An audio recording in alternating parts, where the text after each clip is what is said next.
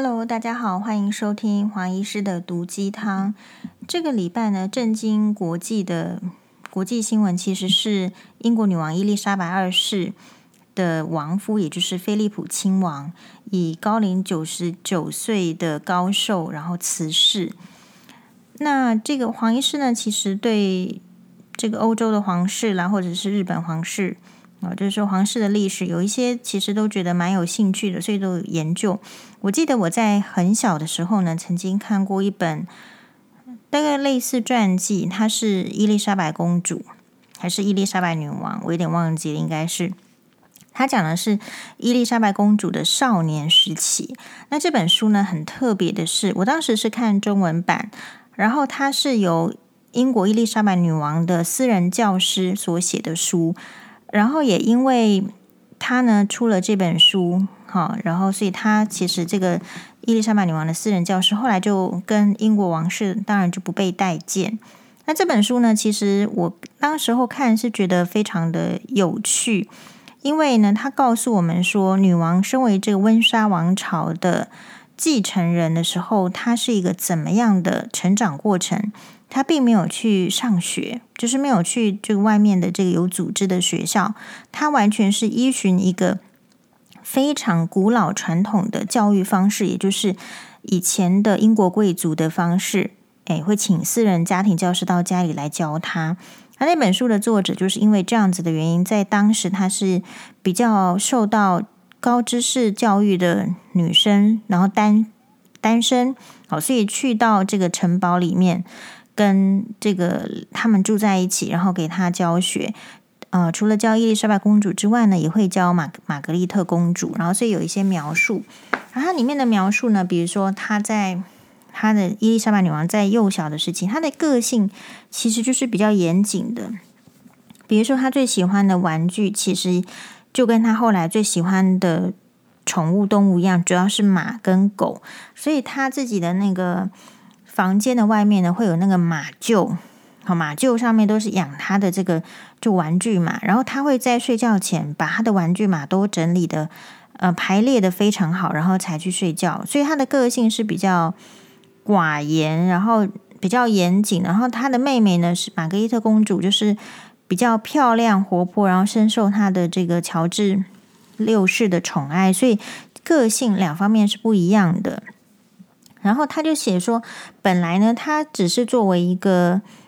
等于是公爵的女儿，其实也无忧无虑。好，但是呢，因为爱德华八世因为爱上辛普逊夫人而必须退位的时候，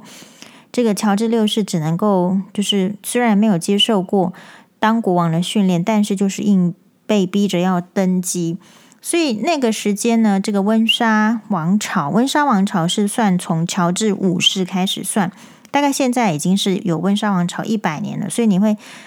你会觉得说，哎，怎么觉得好像英国的王王朝的这个历史很长？可是他们有各个家族这样不断的去，比如说竞争王权，所以真正的这个姓温莎这个姓的这个王朝，其实到现在才，呃，伊丽莎白女王才庆祝温莎王朝一百一百年而已，并没有大家想象的那么久，所以才会说，其实他们在对于维护王权，还有怎么样。这个因为也历经过战争，看到他的很多的欧洲的亲戚，同样的是王室的亲戚呢，被驱逐或者是被嗯、呃、上就是类似推翻，那推翻之后甚至会会要这个失失掉性命。他们事实上是看看到这一些很严峻的一面的，所以温莎王朝在对维持自己的就是延续上面，其实是有。要遵守他传统，又要接上这个现代的一些考验，所以当女王来讲，其实没有想象中的那么容易。那我在 Netflix 上面呢有看，呃，除了就是以前看过这个书，然后我先讲一下以前看的书的这个心得。那个时候就有特别，这个书上也有写。在这个英国女王十三岁的时候，伊丽莎白公那时候是伊丽莎白公主十三岁的时候呢，随着她的这个爸爸妈妈，也就是乔治六世跟伊丽莎白皇后去参观一个海军学院，然后当时呢有一个他们的 cousin，就是算是类似像是表表哥之类的，一个非常高帅的王子叫做菲利普王子，就受邀呢，要这个等于是说，大概类似像是陪伴公主或者是照顾照顾公主。然后呢，伊丽莎白公主就对那个当时大她五岁，也就是只有十八岁的高帅的英俊的呃体态非常好的菲利普亲菲利普王子呢，就一见钟情。那菲利普王子是是谁呢？菲利普王子呢，其实他是希腊王子，只是说他在十八个月的时候，也就是非常在襁褓中的时候，就因为希腊政权的这个颠，他们自己皇朝政权的颠覆，所以就已经离开了希腊。但是呢，他本身因为当时候的从历史上的欧洲的王室。他们之间都是互相结结为姻亲，所以他既是希腊王子，也是丹麦王子，都拥有希腊跟丹麦王朝的这个继承权。那但是总而言之，希腊这边被推翻之后呢，他也只能够就是等于是说流亡国外啊，然后可能就是在他的这个外祖外祖母的是这个蒙蒙巴顿呃蒙蒙巴顿侯爵这个部分，所以。然后呢，他可能又去法国，又住在丹麦公主的这个别墅里面。所以，其实他虽然是一个王子，可是正是因为他们就是历经的政权的这个波澜颠簸，所以他生活其实是就是这边住一住，那边住一住，然后其实是蛮辛苦的，并不是大家想象中的那个王子的。呃，养尊处优的样子，只是比一般人好，但是其实后面有很多的辛酸，因为王朝是翻覆的。好，然后所以他十八岁呢，就投效英国海军。那他呢，其实也据说是野心勃勃。当然了，有有有智，就是有聪明才干的男生，到一个环境一定是野心勃勃嘛。所以他也想要在这个海军当中呢，要有战功，然后要有这个。得到一个好的这个军职，也有这样子的梦想。那他呢，一生的转折，就是因为他十三岁，他十八岁的时候呢，遇到了十三岁的伊丽莎白公主，而且伊丽莎白公主似乎对他是一见钟情，然后两个人开始之间呢，就是长期的通信。那个年代好像，如果谁跟谁有感情，或者是谁跟谁要联系感情，都是用通信的方式。那通信之后呢，一直到伊丽莎白公主大概二十五岁的时候，哎，其实国王哦，一直都国王跟皇后一直不太喜欢菲利普王子，因为觉得菲利普王子的背景不太适合伊丽莎白公主跟他共呢。为什么？因为菲利普亲王就是菲利普王，当时的菲利普王子，他有四个姐姐，可他四个姐姐大部分都是嫁给德国的王子，也就是王王。呃，王子或者是贵族，所以其实是跟纳粹方面是比较有一些可能火狼共也可以关关联性。那当时正就是说，在这个战争过后，其实国王对于他们自己王权的维护是要很回避呃纳粹的希特勒的，所以他会觉得说，哎，这个这个菲利普王子这样子的背景，好像并不是伊丽莎白公主最好的选择。但是你看嘛，其实女生就是这样。如果你不是见多识广，你没有被刻意介绍很多的的人，你被保护得好好的时候，其实你可能看到有一个人，你就以为他是你的白马王子。但凭良心讲，这个是嗯、菲利普王子的这个过世的新闻之后呢，我们几个这个大家有互相讨论一下，觉得菲利普条件还是非常好的，因为他真的是王子。他又高又帅，所以伊丽莎白公主喜欢他也是很正常的事情。好，只是说国王反对啦，有曾经把那个伊丽莎白公主啊，不要送远一点的地方啦，分开啦，反正这种手段都用过之后，伊丽莎白公主还是决定要嫁给菲利普王子。那后来是就当然就同意了，所以就举行了婚礼。那举行婚礼的时候呢，菲利普亲王就因此放弃他的。希腊跟丹麦的王位继承，然后就入入籍到英国。然后这个时候呢，他还是可以做他的这个海军的副舰长，一个舰艇的上面的副舰长，可以指挥军人。所以，菲利普王子的个性是非常的积极的，哎，然后是喜欢统御的，喜欢发号施令的，是非常 active 的然后是是现代化的一个个性，因为他到处去看，他游历的地方非常的多，然后他很有自己的想法的一个这样的人，也难怪伊丽莎白公主会喜欢嘛。好，那结婚之后比较嗯特别的就是在他们婚后大概四年的时候，没想到乔治六世就因为肺癌过世了。那乔治六世因为肺癌过世之后，就要英国女王那个时候跟菲利普亲王其实是刚好是在。要在南要去南非，然后做一个访公事访问，但是接到国王去世的新闻的时候呢，只好再紧急的赶回去，然后就要呃登基。大家知道吗？那个瞬间其实就是菲利普王子的一个人生很不同的转捩点。他可能以为。乔治六世的年纪还蛮轻的，自己身为一个就算娶了王位继承人的伊丽莎白公主，还是可以过自己的生活，实践自己的理想梦想，比如说在海军得到更上层的这个升迁的种种的这种机会。可是就是因为其实才结婚了四年，生下了查尔斯公主跟这个安妮公主之后，呃，查尔斯王子跟安妮公主之后呢，国王就过世了，所以女王就必须要，呃，伊丽莎白公主就要必须要登基，所以她也只能放弃她的海军的军职，然后回来再陪伴在女王的身边。嗯，那。那这个如果是对现代的男人来讲，就会觉得很好啊，娶到一个公主啊，对不对？又不用担心经济，然后什么自己又可以过着很舒适，然后大家都对我这个仆役就是拥簇的生活，那是现代的男生想的。可是你想想看，如果是菲利普王子的话，菲利普王子他那时候其实他本来就是要在一个他事业上要。要去向上竞争的个个性的人，那所以他突然之间一夕之间呢，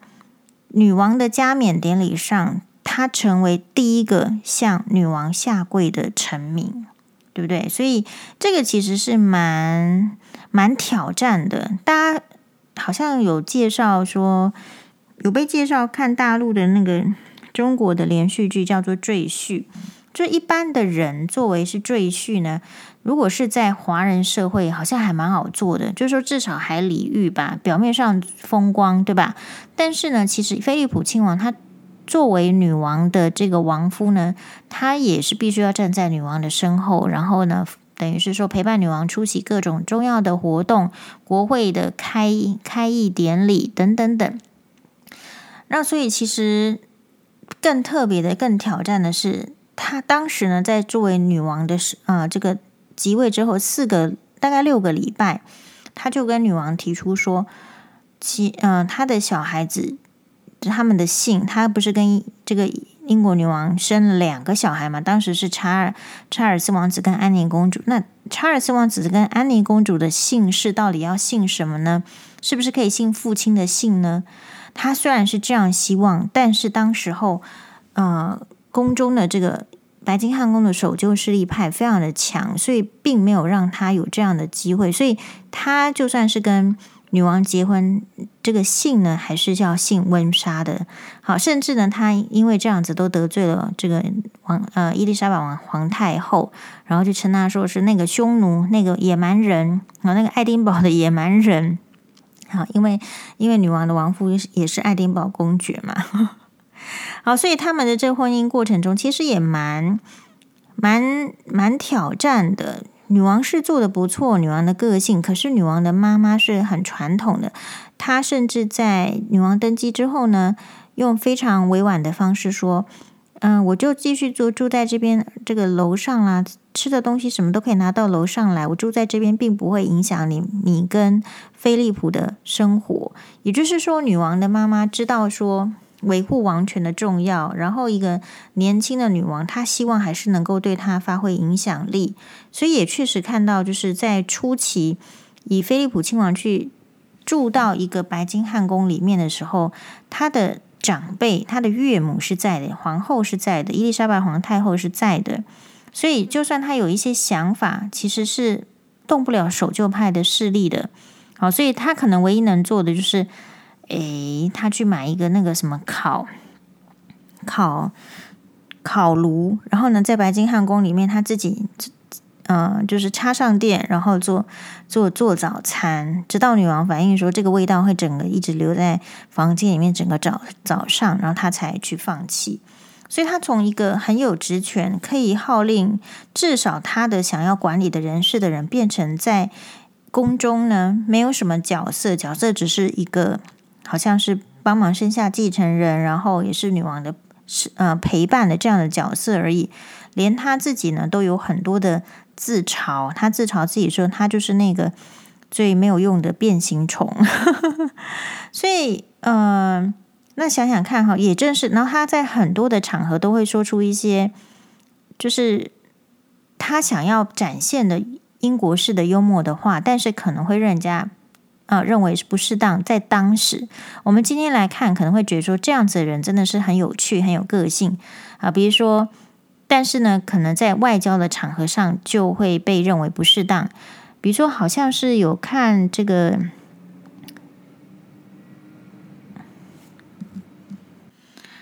比如说呢，他曾经去那个，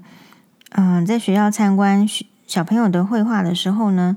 对老师说：“哎，这个画得太难看。”而然后对一个自称长大想要当太空人的十三岁小孩子说：“这不行，你太胖了。”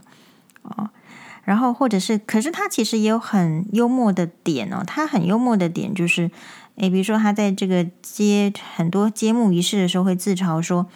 大家请注意，你们现在见到的是世界上最有经验的揭幕者。”甚至呢，还看过一个影片，是好像是女王在那什么仪式的时候，然后旁边要站一个卫兵，然后没想到那个卫兵就是菲利普亲王，穿着卫兵的服装站在那边。然后女王经过的时候，其实就是那那那个画面、那个照片印象很深，就是很想笑。女王也觉得很好笑，所以我想，菲利普亲王跟女王虽然中间有很多的风风雨雨，比如说这样子，我们前面讲，他在这个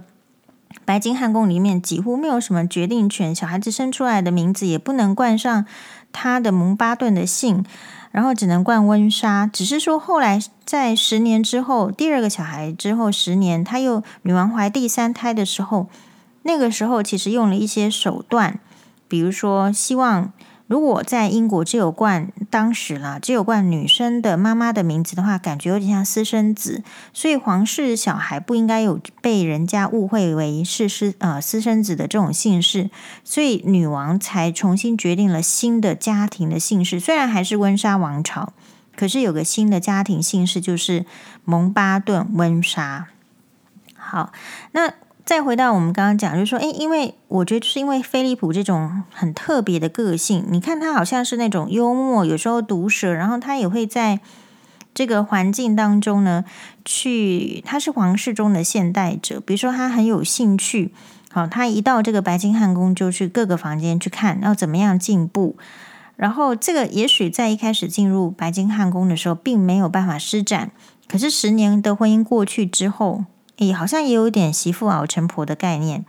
等到女王的妈妈年纪比较大了，就撤撤出这个白金汉宫的时候，开始女王可能也会比较或者相处比较久，女王就会开始采纳王夫的意见。好，所以在这个媒体上就可以展现出，比如说第一次拍皇家的纪录影片，让让这个。民众呢知道说，诶，Royal Family 不是只有 Royal，也是一个 Family，然后有一些形象的拉近。其实这些种种的，呃，比较开放的，呃，idea，其实都是来自于菲利普王子。好，所以我觉得在女王的生活当中，一直都是严谨处理国事，要符合家人的期待，要符合国民的期待的时候，有这样子的一个有趣的老公，恐怕也是蛮有趣的。好，只是说菲利普亲王。他也是因为长得帅，或者是说有什么压力，我们不知道。据传也是有很多的情妇跟私私生子，所以因此你这边更可以想象到，就是说，其实你看到的一个美满的家庭形象，后面呢是不是真的都是啊、毫无缺失的呢？不是，只是说彼此愿意呈现出来的体量在多少。比如说江宏杰跟福原爱就是没有办法再继续去维持那个形象，因为可能要维持那个形象带来的利益或者是损害，他们评估之后，他觉得他想要依照自己的心情。那女王跟这个王夫呢，他们之间彼此一定有很大的容忍，所以他才能够，或者是很大的一个共同目标，所以才能够婚姻走了将近七十四年嘛。好，那这个其实 Netflix 有一个剧呢，就是《温莎王朝》，它里面就是讲这个温莎王朝，对，所以里面呢有非常多非常。非常 focus 独特的这个特点，大家都可以去看看，看看别人的人生，然后其实会有很多不同的启发。大家觉得像菲利普王子这样子，觉得好还是不好？我觉得是挺好的。因为他虽然在很多的颠沛流离的早年的少年生涯，然后你看结婚娶了老婆是全世界最有名的女人，然后他自己也因为这样子成了全球的最著名的亡夫。可是至少在种种的局限中，你看他还是可以想办法去做他能做的，比如说可能是让这个温莎王朝稍微比较现代一点，然后在感情上虽然有一些束缚，好吧，他也有情妇，有有私生子。当然，这个不是大家呢会赞许的，但是他总是在那个框架里面去做出他没有接受框架的状呃的事情嘛，所以这个其实就是一个有趣，然后值得想回想起来，好像也没有什么遗憾的人生。谢谢大家的收听，拜拜。